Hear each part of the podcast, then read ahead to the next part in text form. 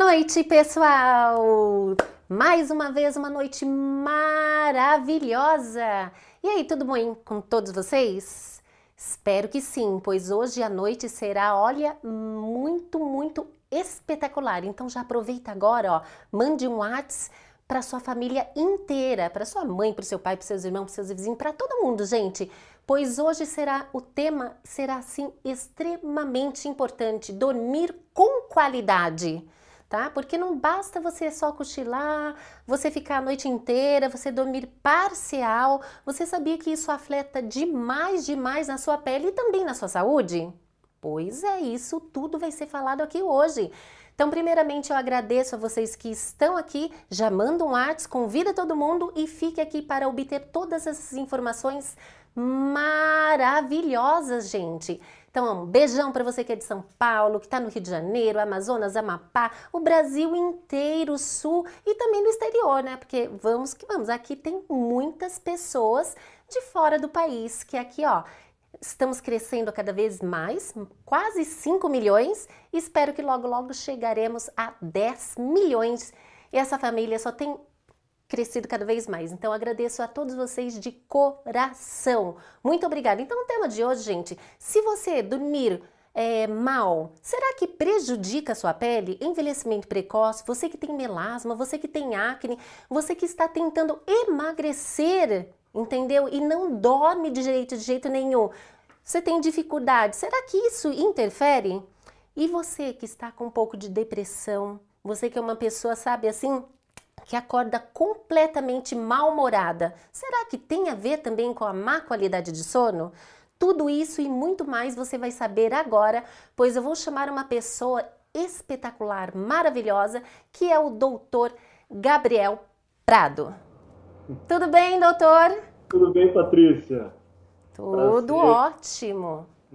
Prazer enorme participar da sua live, poder participar desse canal maravilhoso seu, que abrange tanta gente trazendo tanto conhecimento, tanto discernimento em relação à saúde, à nossa saúde interior, nossa saúde estética. Isso é importantíssimo, a gente se cuidar tanto de dentro para fora, quanto nossa rotina, nossos hábitos, ter bons hábitos de vida. Isso é importante demais. Com certeza. Desde já agradeço pela participação e vamos fazer transformar essa noite que ela não seja boa, que ela seja maravilhosa, doutor. Então as pessoas gostariam de saber quem que é o senhor. Fale um pouquinho mais. É, eu sou, me chamo Gabriel, eu sou médico, eu me formei em Marília e me graduei em neurologia, me especializei em neurologia aqui em São Paulo, pela Santa Casa de São Paulo e o que me encanta muito na neurologia é a área do sono, que é uma área que eu vejo que é um pilar importantíssimo para a nossa saúde, onde nele a gente consegue é, estabelecer todo o equilíbrio do nosso corpo, que a gente chama de homeostase, desde a parte metabólica, hormonal, prevenir doenças. Então é uma área que eu vejo que é muito importante na nossa saúde, no nosso organismo, mas pouca gente dá a devida importância para essa função que é uma boa qualidade de sono, um sono reparador. Pois é, gente. Então, ó, como eu disse, você já convidou outras pessoas, porque pegue agora o caderninho e marque tudo, tudo, tudo que for mencionado, falado, porque fará diferença agora na sua saúde e na sua pele também. Doutor, me diz uma coisa: existe um horário adequado para uma pessoa ter esse sono reparador? E o que seria um sono reparador exatamente? Então, o ideal é o ambiente que o paciente se encontra para dormir é o fundamental, que seja adequado em questão de temperatura, luminosidade, para que ele possa dormir. Por isso que a gente é, preconiza muito o corpo para ter esse hábito de sono durante o período da noite, né? O ideal seria dormir por volta das 10 horas da noite, onde a gente tem é, maior tranquilidade do meio externo, né? Uma, uma temperatura mais agradável eu vejo muito trabalhador de turno, pessoas que trabalham durante a noite, às vezes ter que dormir durante o dia, isso aí pode prejudicar sim a qualidade do seu sono pelo barulho, luminosidade, é, às vezes dormir num estado mais de alerta, mais de vigília. Então o ideal é a gente sempre dormir num ambiente mais confortável, com menos é, estímulo luminoso, estímulo auditivo também, um ambiente mais confortável, de preferência à noite. Certo. As ondas eletromagnéticas podem prejudicar, prejudicar essa frequência do sono? Um celular, algum equipamento que emite esse tipo de comprimento de onda, radiação? A gente sempre orienta os pacientes a evitarem é, objetos eletrônicos durante a noite, principalmente na cabeceira é, da cama, é, para poder exatamente evitar com que tenham é, esses excessos de estímulos, tanto estímulos de frequência magnética quanto estímulos luminosos também, por conta que ah, todo esse processo, essa tecnologia pode influenciar sim de uma forma muito negativa em relação à qualidade do sono.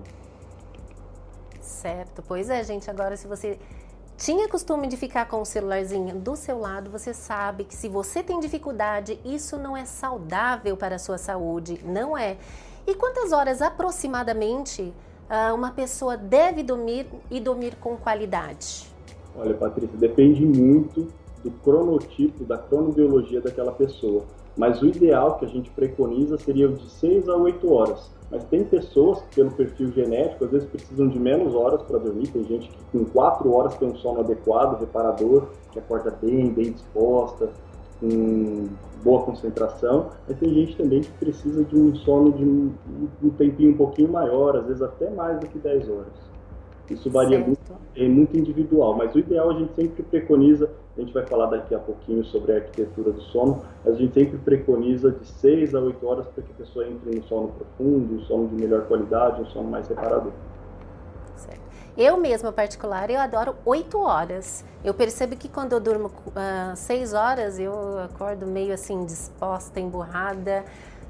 Depois de algumas horas eu meio que desperto. E Sim. se eu durmo 10 horas, eu percebo que mais ou menos quando dá 8 horas e meia de sono, começa a me dar uma leve dor de cabeça, um desconforto no corpo. Sim. Não, sem dúvida. A gente vê, isso depende muito, como eu falei, do biotipo da pessoa, mas eu também. Eu, individualmente, eu prefiro ter uma, uma boa qualidade de sono entre próximo de umas 8 horas também, é o tanto que eu sinto é mais confortável mais reparado, que eu sinto que meu cérebro tá mais, fica mais ativo.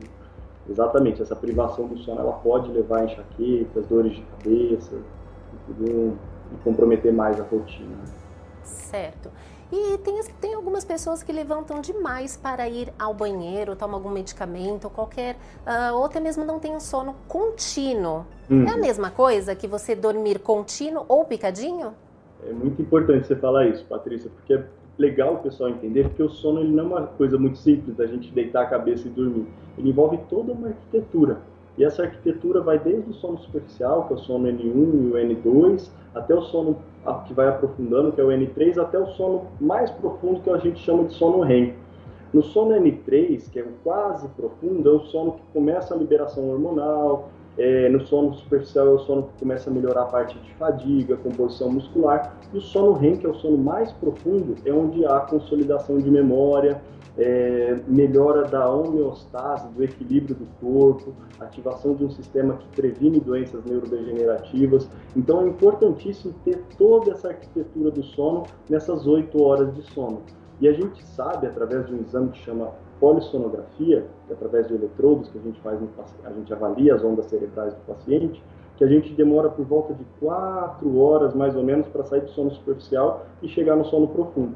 Então esse perfil de paciente que eu encontro muito no meu consultório, que é aquele paciente que às vezes dorme com uma garrafinha de água do lado da cama, acorda muito para ir ao banheiro durante a noite, ou tem hábitos noturnos, isso fragmenta o sono. Então ele tem um sono fragmentado e isso prejudica desde o adolescente, que tem esses hábitos na produção de hormônios do crescimento, na produção de hormônios que vão melhorar o perfil físico e metabólico, prevenir o ganho de peso, sobrepeso, até a pessoa mais velha também, nessa parte, tanto na melhora da qualidade da pele, na qualidade é, de memória, na parte neuronal, na proteção neuronal. Então é importantíssimo a gente ter um sono é, reparador, mas um sono de qualidade, um sono contínuo, sem interrupções durante a noite. Por isso que uma coisa que eu falo muito, assim, só abrindo um parênteses, gente que costuma dormir às vezes com a criança, com o bebê, com animais de estimação, que tem um ritmo de sono muito diferente do, do adulto. Então, assim, é importante a gente sempre lembrar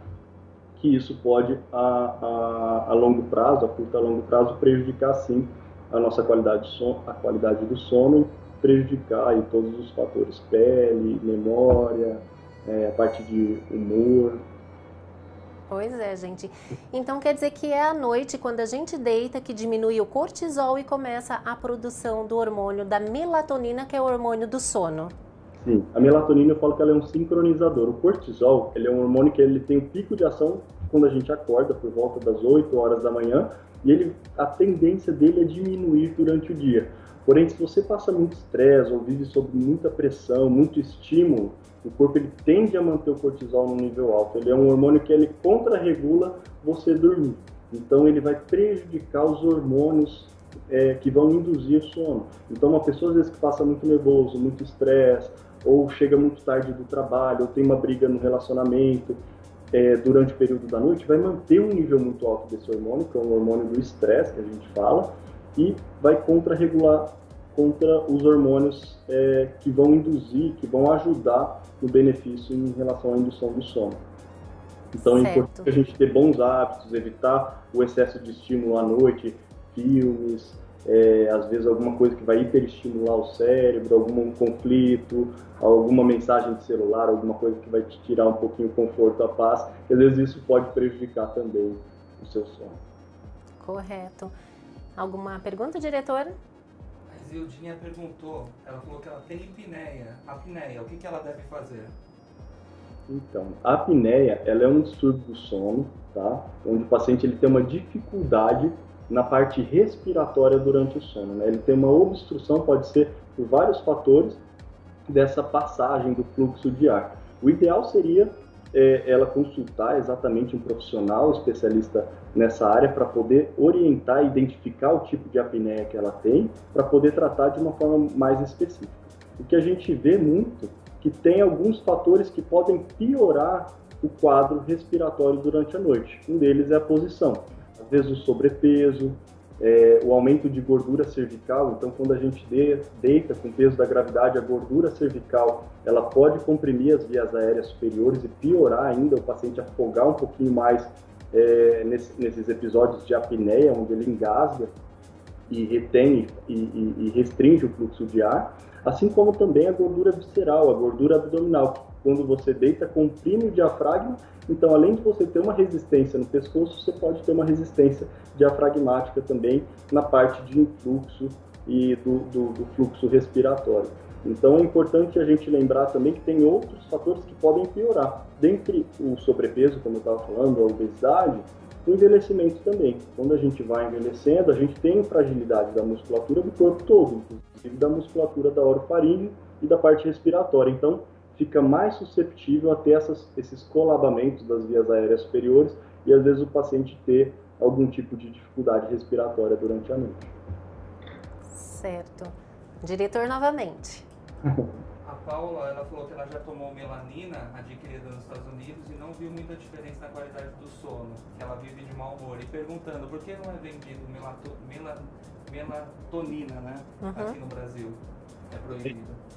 Então, a melatonina ela já foi regulamentada, é, regulamentarizada aqui no Brasil, ela já está podendo ser prescrita já há um bom, bom tempo aqui.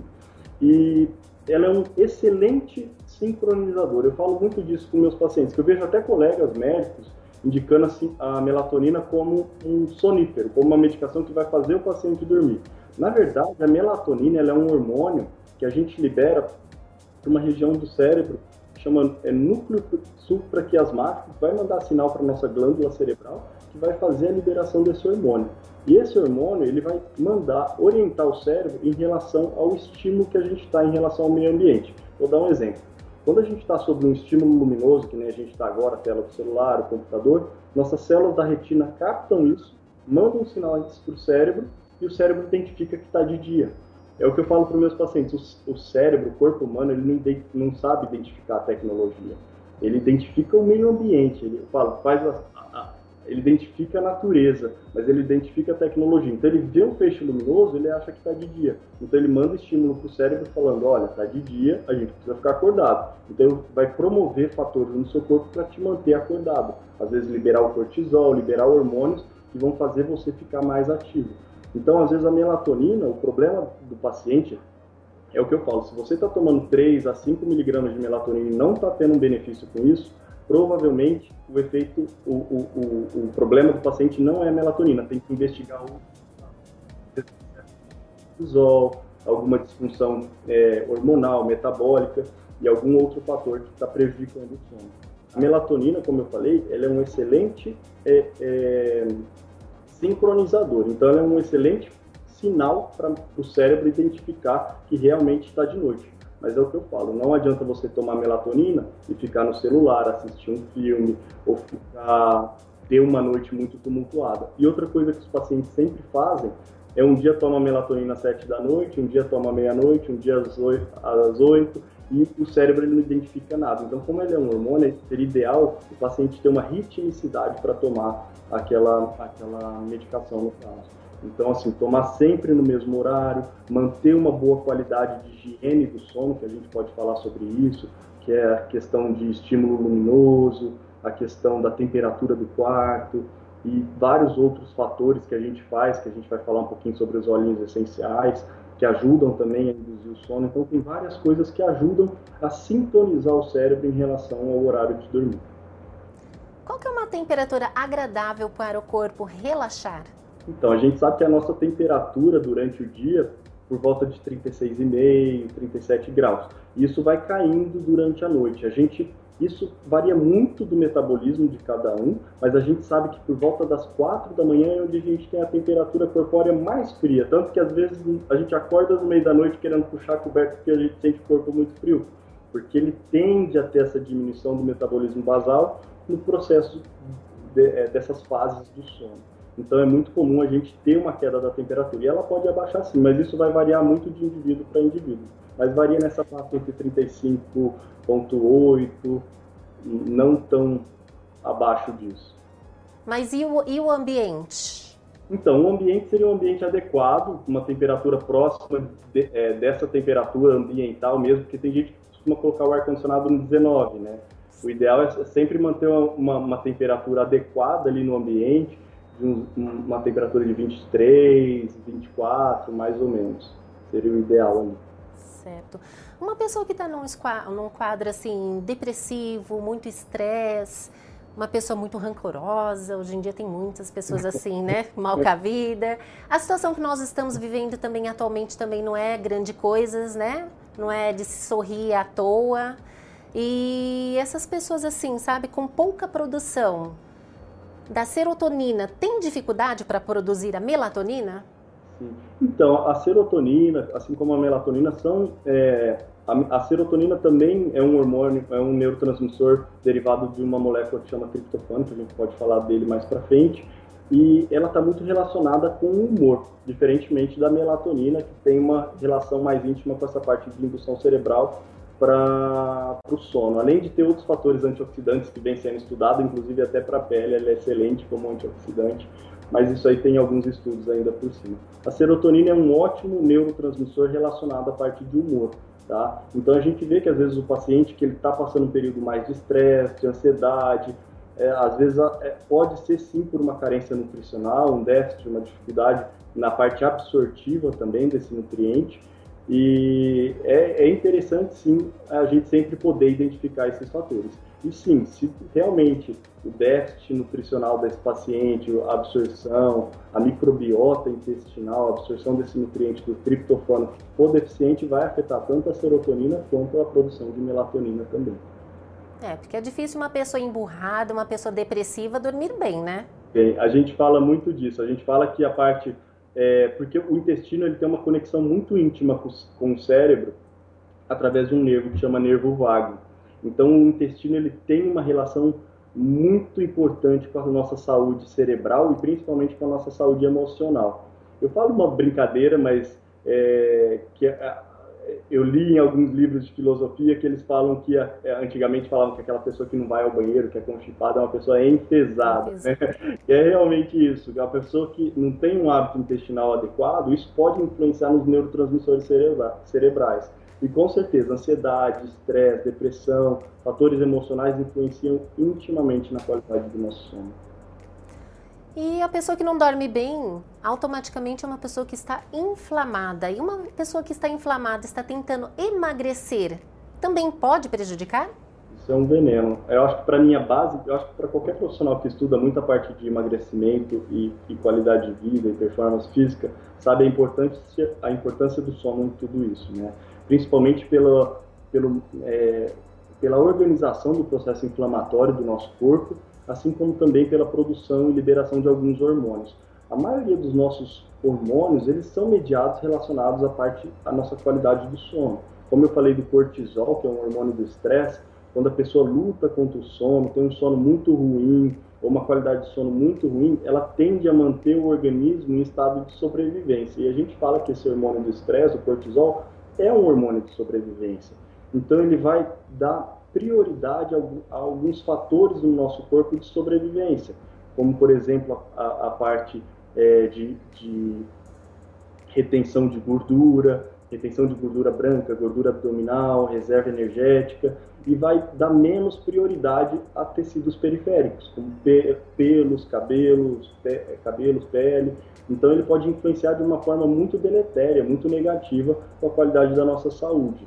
Então, ter uma qualidade de sono, você vai manter os níveis adequados da sua homeostase, que é o equilíbrio do corpo, em relação ao hormônio, é, alguns fatores anti-inflamatório, antioxidante, formação de radicais livres. O corpo ele vai conseguir ter um benefício muito mais adequado em relação ao equilíbrio, à saúde.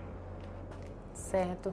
Quer dizer então que essa mesma pessoa que não dorme bem corretamente se ela já tem uma predisposição a ter queda de cabelo, pode agravar também?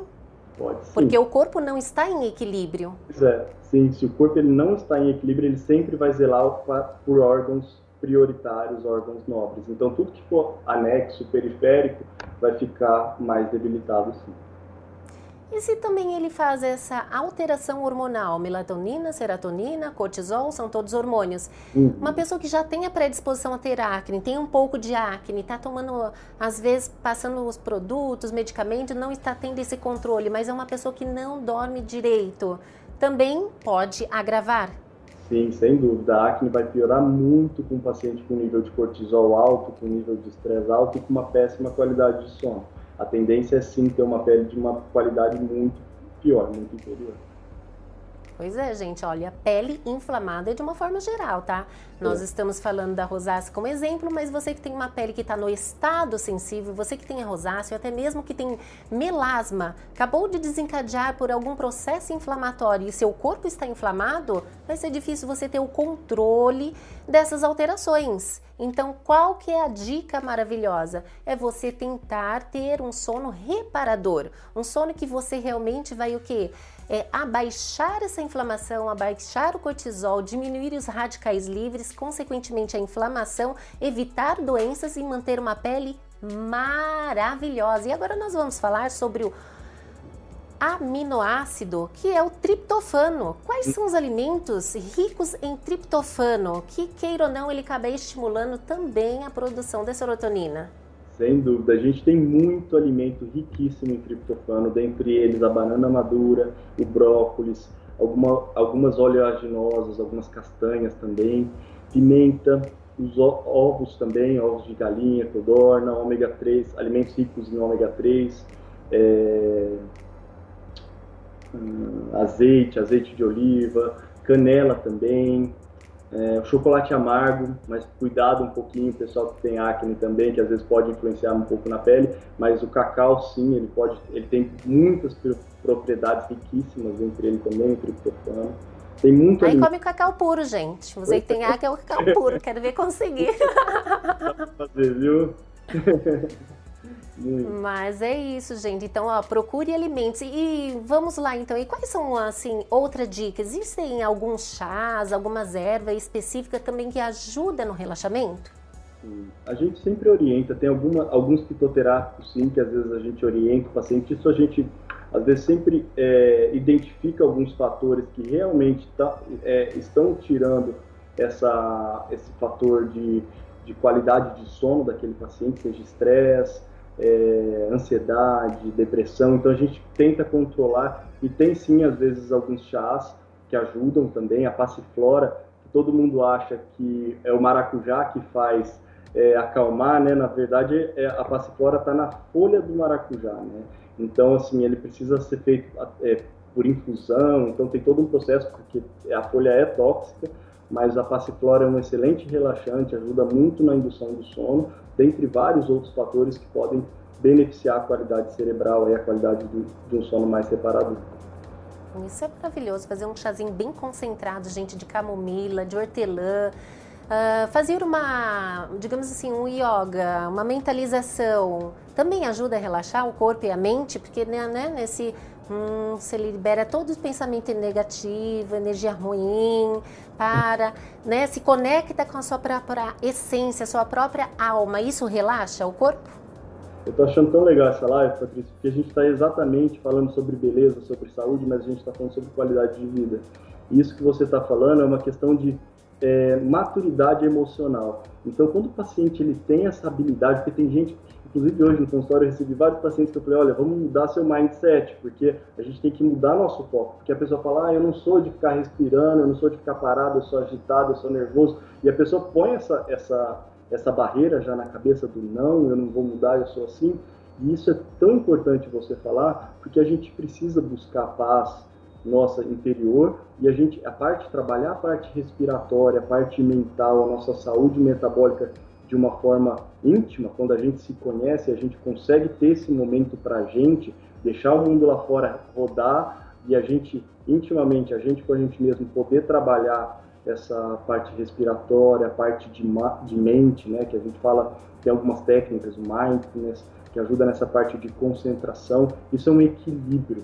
E o cérebro, quando a gente manda estímulo para o corpo, tanto da parte respiratória quanto da parte cerebral, influencia como uma forma de relaxamento. Isso é importantíssimo, os pacientes adquirirem essa habilidade, né? E a gente parar de se rotular, falar, eu sou assim, eu não consigo, eu não tenho paciência. A gente tem que buscar reconhecer e conhecer o nosso corpo. Isso é importantíssimo. Trabalhar a parte mental e respiratória.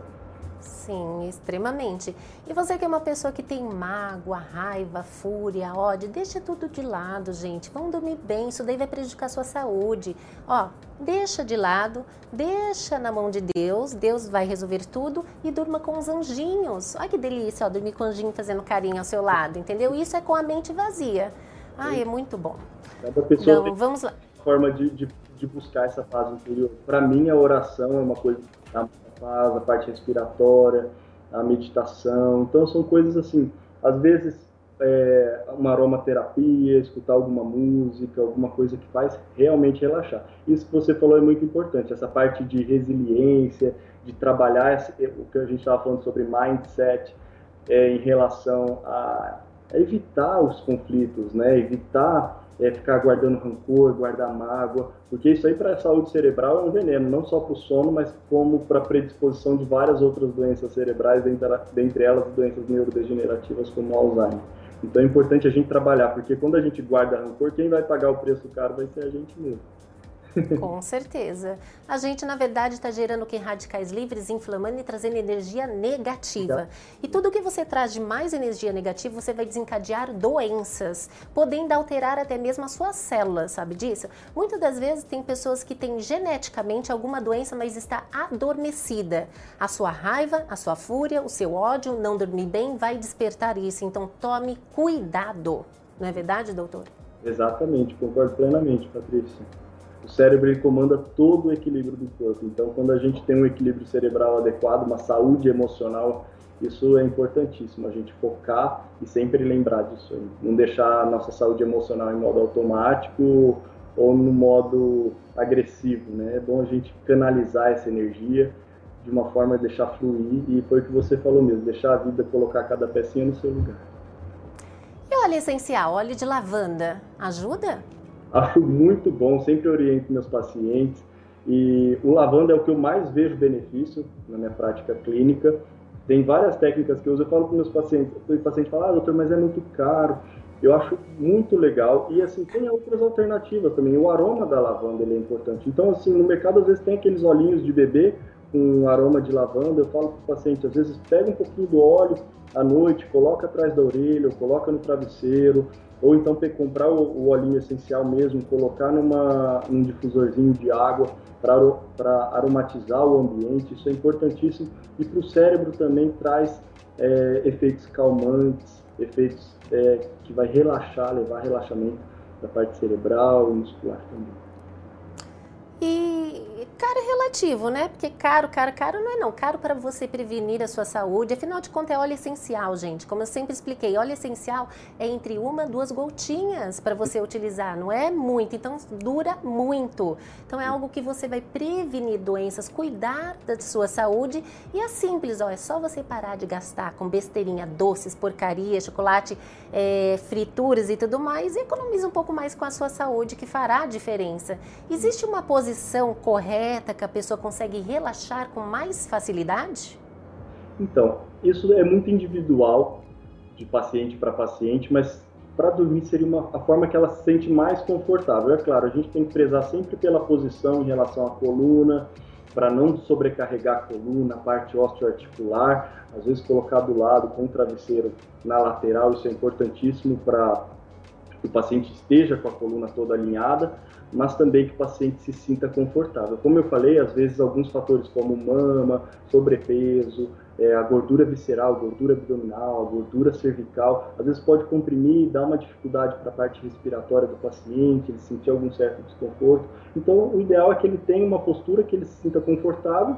Geralmente a gente sempre recomenda o decúbito lateral, às vezes colocar um travesseiro entre as pernas, um, um travesseiro ao pescoço, para manter a coluna toda alinhada. Certíssimo. É verdade que, digamos assim, um exemplo, né?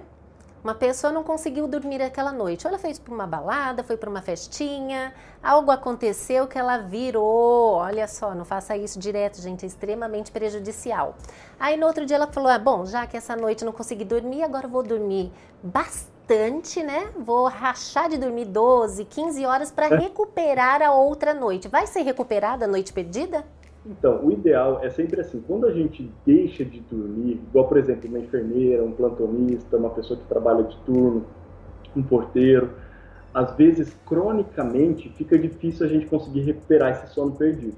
Se for uma noite só, que a pessoa às vezes precisou ir numa festa ou precisou ficar um pouco mais acordada para estudar, porque teve algum compromisso, no dia seguinte ela dormiu um pouquinho mais, talvez ela consiga ter esse, essa recuperação dessa fadiga, a recuperação do perfil metabólico.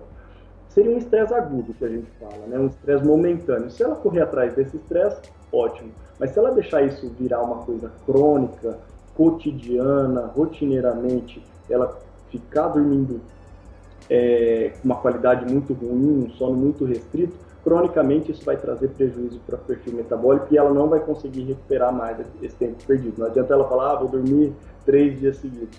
Não é assim que funciona o organismo. Então a gente tem que correr, apagar o incêndio de forma aguda. Depois que pegar fogo, a gente não consegue. Então toda doença, quanto antes a gente conseguir entender os sinais do nosso corpo e ver o que vai gerar doença, o que vai gerar inflamação, e a gente poder consertar isso aí, ou evitar, que na minha opinião seria o ideal, evitar que o corpo é, tenha algum prejuízo, é o fundamental, é o melhor cenário, é o cenário perfeito.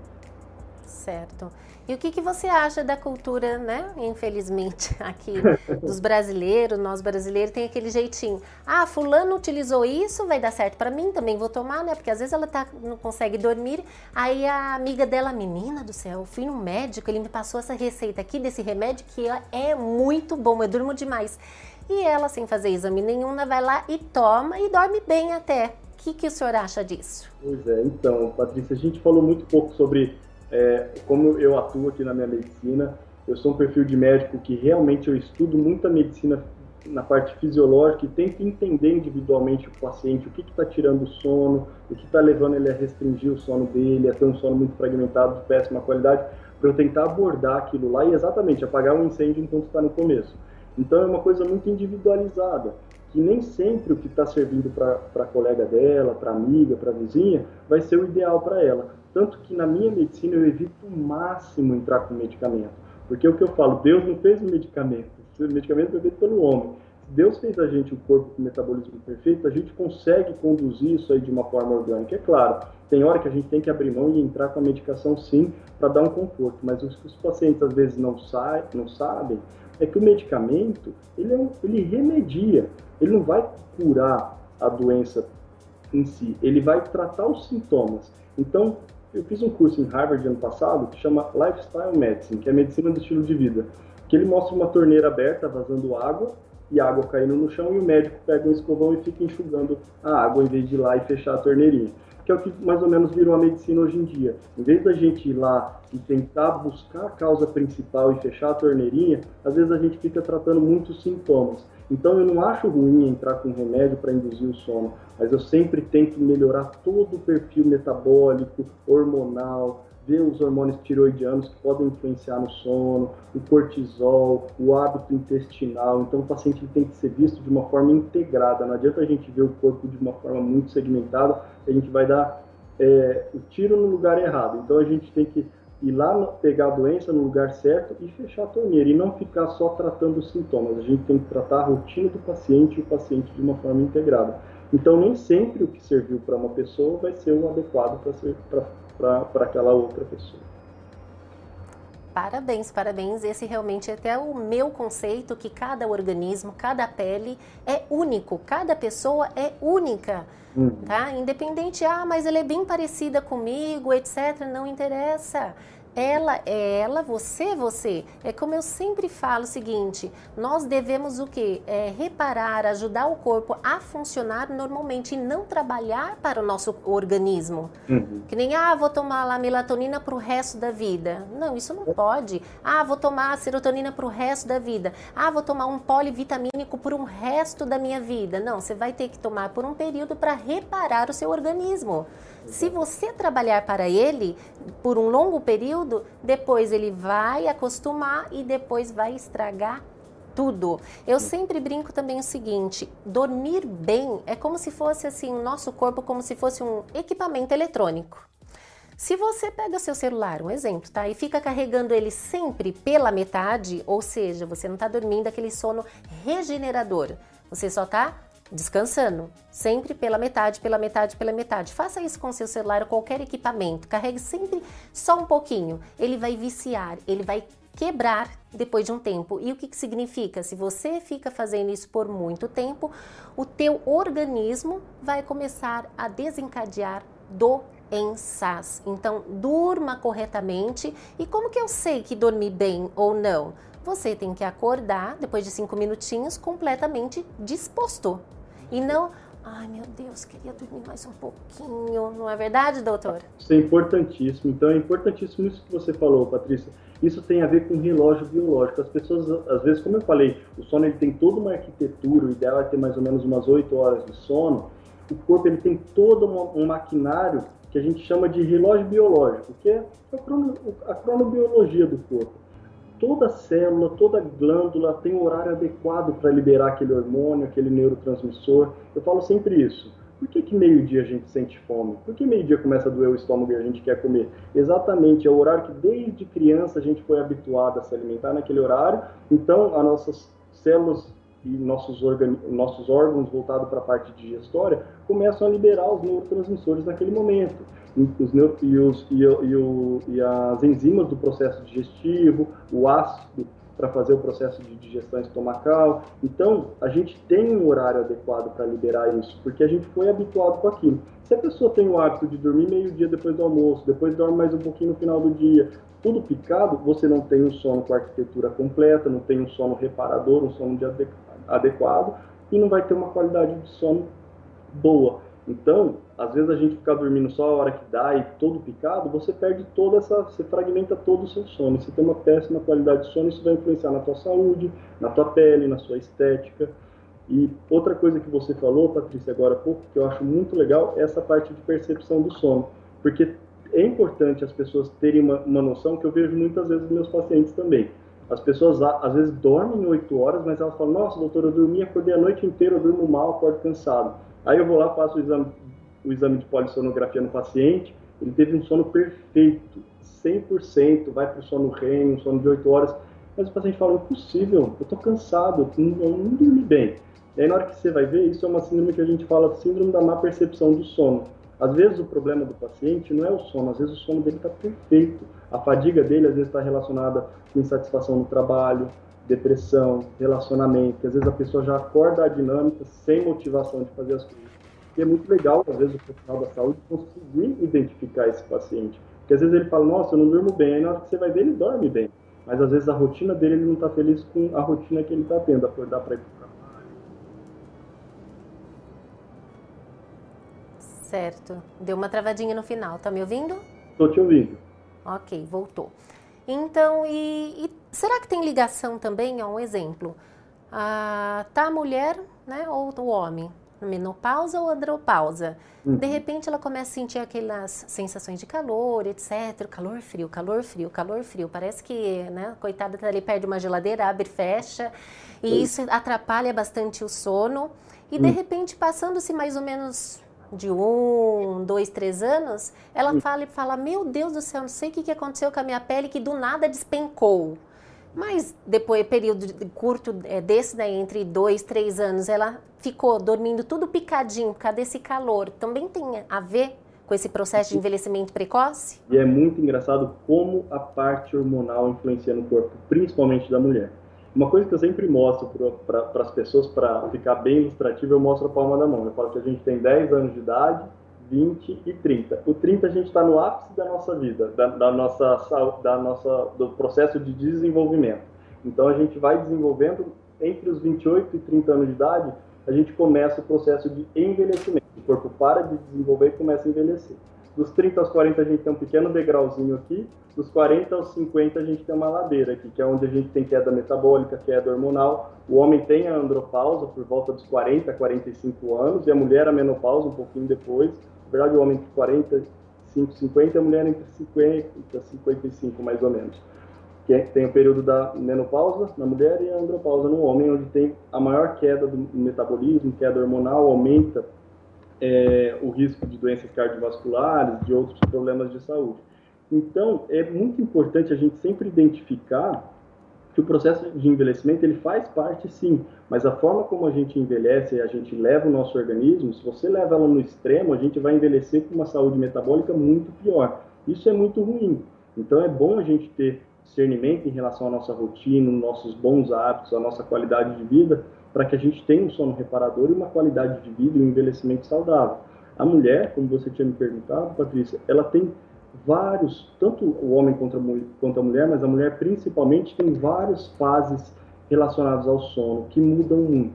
A infância, a primeira menstruação, a menacme, a fase adulta, ela tem um perfil diferente do sono. A gravidez, a mulher tem outro perfil totalmente diferente de sono, a lactação, aí depois começa a parte de menopausa. Então, toda essa oscilação hormonal na vida da mulher, ela influencia sim na qualidade do sono. Por isso que é importantíssimo não só a gente pensar na parte estrutural, na parte hormonal, como a gente pensar em rotina também. E a gente adequar esse metabolismo, esse equilíbrio, para que ela tenha uma boa qualidade de vida e uma boa qualidade de sono também. Que pode pois é, gente. Extremamente importante dormir bem, né? Quase, né? À toa que o senhor tá com quase 60, né? É, então. 65 amanhã. e vamos lá, e aquela pessoa que à noite sente uma fome e fala, nossa, deu 10 horas, vai lá e pega um prato desse tamanho, coisa tudo muito pesada. E aí? Patrícia, juro, parece até que a gente combinou as pautas, porque são exatamente tudo que eu converso com meus pacientes na, no, na consulta, porque assim, uma coisa que é muito importante os pacientes lembrarem, muitos falam assim, nossa doutor, eu estou fazendo a dieta certinho, mas chega à noite eu estou vendo filme e de repente me dá muita fome. O que, que acontece? Como eu falei, o cortisol é um hormônio de sobrevivência. Então vamos supor que a gente está na selva naquela era paleolítica, época que a gente vivia na selva e não tinha tecnologia. O que, que acontece? Das 6 horas da noite, começa a escurecer, o corpo começa a se adaptar à noite, começa a identificar que está de noite e começa a induzir o sono. A noite é um horário de restrição calórica. Você não precisa comer, você vai dormir, você vai restringir a parte calórica. Mas o que, que acontece hoje em dia com a tecnologia? Você está assistindo um filme que está te chamando a atenção, o feixe luminoso está te mostrando que está claro, tá claro, claridade. Claridade é um ambiente hostil, um ambiente perigoso. Então o corpo ele identifica isso. Aí ele fala: eita, são meia-noite e eu estou na claridade, eu preciso sobreviver, eu preciso ficar em alerta. O que, que ele vai fazer? Eu não posso dormir. Aí libera o cortisol cortisol vai falar o quê? Se eu estou em alerta, eu preciso do quê? Energia. Onde ele vai conseguir energia? No alimento. Então ele não vai querer um alface, um tomate em cereja, ele vai querer um alimento hipercalórico para exatamente dar energia para ele e ele continuar acordado por mais um tempo. Então ele vai na lasanha, vai no feijão, vai no chocolate, vai no alimento hipercalórico. Por isso que à noite, às vezes de madrugada, o paciente sente muita fome. Tem liberação de alguns neurotransmissores, de alguns hormônios relacionados à fome, dentre eles tem um que chama grelina, que é responsável por ativar o centro da fome. E aí o paciente sente essa fome de querer comer o mundo à noite, de madrugada. Certo. Diretor? A Mirtz comentou que fazer academia é ótimo para um sono reparador, mas qual que é o horário melhor assim fazer academia? Isso, pegando o gancho dela, fazer prática de exercício físico é bom para estimular? É ótimo. Então, Mirtz, o que, que acontece? Os, é, como a gente, é o que eu falo para os pacientes, se a gente não gastou energia durante o dia, pode ser que à noite você chegue e você não está cansado, com sono, e não vai dormir. Então, assim, o gasto energético é muito bom a gente ter durante o dia, para chegar à noite a gente estar tá cansado e ter um sono mais reparador. Então, a atividade física é fundamental, é um dos pilares, são quatro pilares que eu sempre foco para os meus pacientes, que é o pilar da saúde alimentar e nutricional, saúde física, então atividade física, o pilar do sono e o pilar da saúde mental. Então, são quatro pilares importantíssimos para a gente manter é, uma boa qualidade de vida e uma boa saúde. Então, a atividade física, você vai ter gasto energético, isso é importante, vai modular o nível de cortisol, de estresse, então o corpo vai liberar endorfina, ocitocinas, hormônios neurotransmissores relacionados à modulação de dor, à modulação de ansiedade, de estresse. Então é ótimo o sono. O ideal sempre a gente preconiza que o paciente faça atividades físicas no período do dia, de preferência de manhã. Mas é, tem pessoas que preferem às vezes à noite e isso não influencia o sono. O que eu posso dizer é que tem alguns neurotransmissores que vão excitar mais o corpo, como a adrenalina, vai deixar um estímulo maior para o corpo e às vezes pode prejudicar sim o sono. Mas tem gente que às vezes não prejudica, dependendo do tipo, da, da parte do perfil genético daquele paciente. Certo. Mas assim, chegando à noite, é óbvio, né? A pessoa também não vai ficar em jejum a noite inteira até o dia seguinte. Até o horário. qual que é o horário seguro para ela comer sem afetar a saúde e o comprometimento de um sono de qualidade? Sim. Isso é uma pergunta interessante, é, Patrícia. Eu sempre é, oriento o paciente de forma muito individual. Eu sempre oriento, aqui na clínica a gente sempre aborda de uma forma integrada, então tem os protocolos alimentares para o paciente. Então, assim, é sempre é legal identificar é, o perfil daquele paciente, mas o que eu sempre oriento é o seguinte: é, evitar alimentos hipercalóricos durante a noite, tá? Pode comer às vezes é, um alimento com baixo índice glicêmico, que a gente fala, um alimento não tão calórico, que não vai fazer muita é, liberação de açúcar, de glicose no sangue. Então, tenho, eu, eu sempre peço para dar mais preferência para carboidratos de baixo índice glicêmico gordura, abacate, castanha, é, ovos é, e alguns tipos de proteína também são bons. Né? A proteína da, da, vegana, lentilha, grão de bico, uma carne mais leve, um peixe, seria o ideal aí para comer durante a noite. Isso é extremamente importante, até mesmo porque tem algumas pessoas que têm refluxo, né? Então, se ela come, fica ali, aí fica meio desconfortável. E essas pessoas que têm refluxo, é, é mito ou verdade que dormir do lado esquerdo é um pouquinho melhor para não voltar o suco gástrico e também o alimento? Exatamente. Eu falo sempre para a gente imaginar uma garrafa de, de refrigerante PET, né? Se a gente enche de líquido ali, a gente vira ela em, na posição como se a gente tivesse em decúbito, vai vazar água. O esôfago, o estômago é a mesma coisa.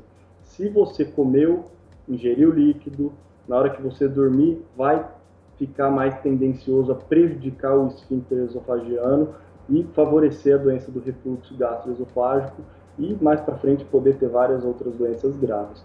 O que a gente sempre orienta o paciente é sempre esperar, aguardar uma, uns 40 minutos, uma hora após ter feito uma refeição, evitar alimento é, muito copioso, um alimento muito pesado antes de dormir, tá? E a gente sempre orienta essa posição exatamente pela anatomia do estômago, então seria uma posição mais adequada para evitar o retorno desse, desse alimento. Certo, gente. Olha aí que dicas maravilhosas para você dormir como bebê. Se você seguir tudo que foi falado agora, gente, se você tiver um pouquinho assim, sabe? poxa, dificuldade de dormir e seguir tudo, exercício, alimentação foi falado, tudo mais certinho, você vai dormir muito bem.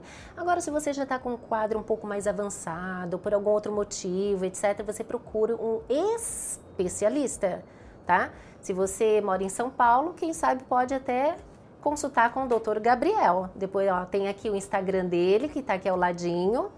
E realmente ele é um doutor que entende do assunto é uma pessoa extremamente estudiosa, vai em foco e vai tratar você como único, que é o que tem que ser feito. Receita de bolo, muitas das vezes não dá certo. Diretor, mais alguma pergunta? Pessoal elogiando muito a live. Tem alguns fãs já do Gabriel que segue ele, do doutor. Uhum. O pessoal também pode mandar as perguntas que eu vou selecionar agora as perguntas de vocês, pessoal. Mandem aí. Certo, mande perguntas que não foram feitas, porque perguntas que já foram feitas, na hora que terminar o vídeo, você reveja o vídeo com calma e coloca em prática tudo que foi aqui é, falado, tá bom? Uh, mais alguma coisa, doutor? O que foi, diretor? Uma pergunta aqui, é, plantonistas, tem alguma dica para quem não tem como manter uma rotina de sono? é, pois é, eu me peguei nessa fase de profissão. Eu amo minha profissão, acho que como vocês podem ver, é uma coisa que eu, eu tenho gana de falar isso aí, porque eu amo medicina, mas eu me peguei uma fase da minha profissão que eu estava trabalhando muito e eu via que eu estava demandando saúde é, por conta é, da minha profissão. Então, às vezes, a gente tem que colocar numa balança, porque para a gente poder ajudar pessoas, a gente tem que estar tá bem. Então é o que eu falo, é como se fosse uma areia movediça. Se você, se a pessoa está caindo na areia movediça e você estende a mão e mas não está pisando em solo firme, você vai junto. Então é sempre importante, ainda mais profissionais da área da saúde, a gente está bem estabelecido da parte de saúde física, metabólica, emocional, para a gente poder estender a mão e poder ajudar outras pessoas. Então o que eu fiz? Eu falo para meus pacientes, às vezes na vida a gente não tem que pensar só na profissão ou só na parte financeira, às vezes a gente tem que dar um passinho para trás para pegar impulso para dar dois para frente. Você fala de trabalho, família, é, rotina, os nossos cuidados da gente com a gente mesmo, então a gente zelar pela nossa saúde e colocar numa balança. É, trabalhador de turno, plantonista, eu sei o quanto é complicado, porque uma noite de plantão, uma noite mal dormida vai prejudicar todo o perfil metabólico da semana toda. A gente pega médicos plantonistas, tem até alguns estudos que mostram profissionais da área da saúde antes e depois do plantão. E você vê que a faces muda muito e a longo prazo isso piora muito também. A parte de saúde estética, de saúde física, a longo prazo, uma péssima qualidade de sono, um trabalho que está exigindo muita saúde, a longo ou até curto prazo vai prejudicar sim é, a saúde daquela pessoa. Então, às vezes, se for por um tempo curto, porque você precisa, às vezes, readequar sua rotina, sua vida, sua parte financeira, ótimo. Mas você pensar em sua meta de longo prazo, você estar tá com seus filhos e deixar seus filhos, sua família, o seu lazer, seus cuidados de lado por conta disso, às vezes você tem que colocar numa balança quais são as prioridades da sua vida. E eu acho que quando você coloca a sua saúde como não sendo prioridade, é um preço que você paga muito alto. Então, às vezes a gente tem que repensar um pouquinho na nossa profissão. Certo. Diretor? Ah, aquela opção de ativar a luz azul no celular ajuda mesmo para quem não consegue se livrar tanto do, do celular? Tá, isso é interessante perguntar. Tem uns aparelhos, o iOS, que é o da Apple, eu sei que eles têm a função Night Shift, que é a função que deixa a tela amarelada. Eu acho muito legal porque dos feixes de luz, a luz azul, a luz roxa, a luz branca são as luzes que mais inibem o eixo cerebral em relação à produção de melatonina. Então, a luz amarela é a que menos inibe. Ela inibe também, mas ela, é, dentre todas elas, ela inibe menos. Então, às vezes, a pessoa precisa trabalhar à noite ou precisa fazer algum trabalho, alguma coisa, mexer no celular, você tem essa opção que não prejudicaria tanto a qualidade do sono. Uma coisa que eu sempre falo para os pacientes é chegar à noite em casa e esquecer luz de teto. No máximo, deixar luz de abajur, luz de penumbra, luz amarelada, luz quente. Então, essa luz amarelada é legal para a parte de não inibir o eixo cerebral em relação a prejudicar aí a qualidade do sono. A pessoa que me perguntou sobre a luz roxa ou a luz azul. Ela faz o efeito oposto, tanto que às vezes a gente usa feixes de luminosos de alta intensidade durante o período da manhã para a pessoa despertar, ficar mais ativa, mais atenta. Então, às vezes, tem esses banhos de luz como uma alternativa ao tratamento para que a pessoa identifique que está de dia, para ela despertar. Então, tem pessoas que acordam de manhã e às vezes fazem o banho de luz para exatamente mostrar para o cérebro que está na hora de despertar e ele começar a induzir é, precursores aí para uma boa rotina aí durante o dia, para melhorar a ativação. E a cromoterapia, para poder dar uma relaxada, luz azul, assim, digamos. Ah, né, teria que ser, eu acho que é azul. azul. Não é azul que dá uma relaxada, etc. Vai fazer uma yoga, coloca um azulzinho ali, mentaliza, ajuda a relaxar também? Então, muita gente fala do azul para relaxamento, sim. Eu vejo muita gente usando, mas para parte de sono, a azul ela pode prejudicar um pouquinho, sim. Para uhum. relaxamento, isso é muito individual. Eu acho que cada pessoa ela tem uma preferência. Eu que sou uma pessoa que tem um perfil epigenético para enxaqueca, para mim a penumbra, a luz mais mais amarelada, mais escura, para mim me traz mais relaxamento, mais conforto. Mas isso depende muito de pessoa para pessoa. É, eu já gosto da azul. É, mas a cromoterapia é uma excelente alternativa aí para relaxamento, sim. Mas as cores depende muito da parte de identificação de, individual de cada um. É porque até mesmo que existe míope, né? Existem várias pessoas que distorcem a cor. Às vezes vê um amarelo é verde, então vai saber. Diga, diretora. A Mirtes perguntou se o sono interfere na menstruação também. Então, sono sim, principalmente quando a gente está falando do cortisol. Quando eu falo de cortisol, a gente fala sobre, como eu falei, o hormônio de sobrevivência. Quando você precisa sobreviver, ele inibe todo eixo é, secundário. Então, às vezes, ele pode inibir, sim. Eu vejo muita colega minha, às vezes médica, plantonista, que vive muito estresse, correria, plantão hospital, o ritmo, o, o, ciclo menstrual desregulado. Então tem muita menina hoje em dia ativa na parte profissional, passa muito nervoso, muito estresse, às vezes tem que fazer toda a rotina e mesmo assim cuidar das coisas de casa, do trabalho e cai numa rotina tanto de estresse que às vezes esse cortisol alto prejudica a parte de fertilidade, a parte de ritmo, ciclo menstrual. Isso pode trazer um prejuízo para a mulher, sim. Como eu estava falando, o hormônio influencia muito na mulher. Ela tem muita oscilação hormonal durante o mês inteiro e durante a vida toda.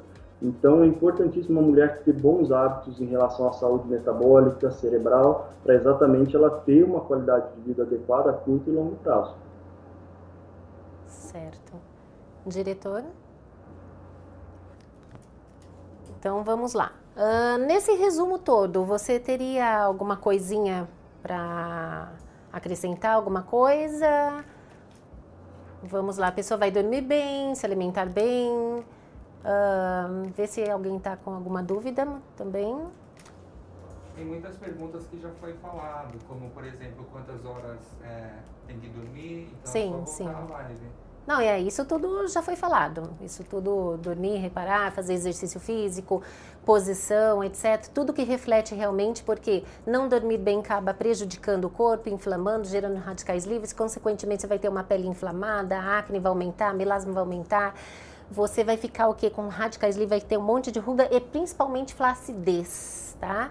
Então, cuide do sono e do seu intestino também, porque é o segundo coração. Não adianta você, segundo coração não, segundo cérebro, né, considerado. Se você tem uma boa alimentação e se você é uma pessoa enfesada, não vai no banheiro certinho, o teu organismo, né, o intestino não consegue captar direito as vitaminas. Pois é. então, é. se ele não capta as vitaminas corretamente, consequentemente também você não vai conseguir relaxar e produzir os hormônios, as enzimas para poder regenerar e recuperar o corpo corretamente. Uma Diga, diretora.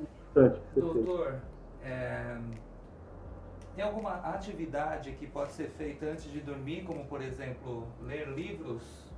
Então, não?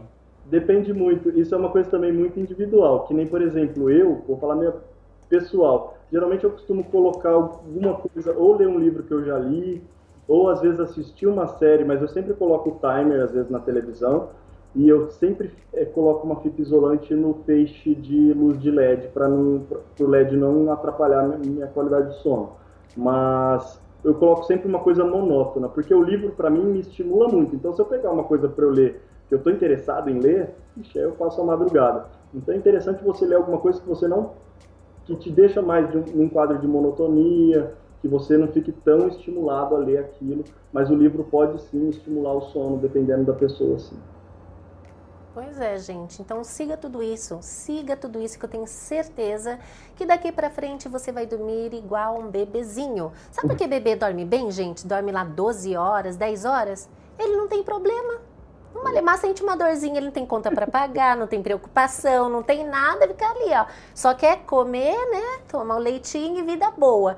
Ah, tadinho, quando ele crescer e tiver suas contas, coitado, quando tiver família, ficar enchendo o saco e muitas coisas, o sono dele vai embora, não é verdade, gente? Pois é, pois é. mas isso é uma coisa, Bom, uma habilidade também, a gente às vezes sempre trabalhar, porque essa parte de resiliência, de amadurecimento mental, isso é uma coisa que a gente vai adquirindo durante a vida. Então, tinha coisa que antigamente, há um ano atrás, estressava a gente, e hoje em dia, quando a pessoa tem inteligência emocional, ela começa a trabalhar aquilo. Então, às vezes, aquela coisa que atrapalhava tanto ela, deixa de fazer tanta influência no corpo dela, ainda mais quando ela percebe que aquilo está prejudicando a saúde dela. Então, esse mindset, essas alterações, ser resiliente, aceitar algumas perdas, aceitar a demissão, aceitar alguns fins de, de relacionamento, aceitar a morte, às vezes, que a gente passa por isso. Então, essa questão de saúde mental é muito importante para que a gente tenha uma boa qualidade de vida. E toda essa parte mental ela tem uma, uma, uma conexão muito íntima com, com, a nossa saúde do sono. Então, a gente saber lidar com a rotina do dia a dia, de, com estresse, com manejo de estresse, é importantíssimo para a gente viver bem. Pois é. Doutor, eu agradeço imensamente. Muito, muito obrigada do fundo do meu coração. Eu tenho certeza que o nosso público gostou muito, muito, muito mesmo. E gostaria que o senhor deixasse aqui as suas considerações finais, só antes, um segundinho, que o diretor fala toda hora, gente. Diga, diretor. Pessoal, vocês gostaram do Dr. Gabriel? Deixem um, um sim aqui no chat que ele está acompanhando aí. Aí, gente, e aí? Sim. Escrevem sim, joinha. Vamos, nós vamos ver aqui quanto que vai subir, o quanto que foi realmente vai agregar na sua vida e outra seja educado, por favor, hein? Vocês sabem que aqui do público vocês são educados, então diga sim para o doutor, é uma forma de respeito, tá? Sua mãe te deu educação. Pode fazer as suas considerações, doutor.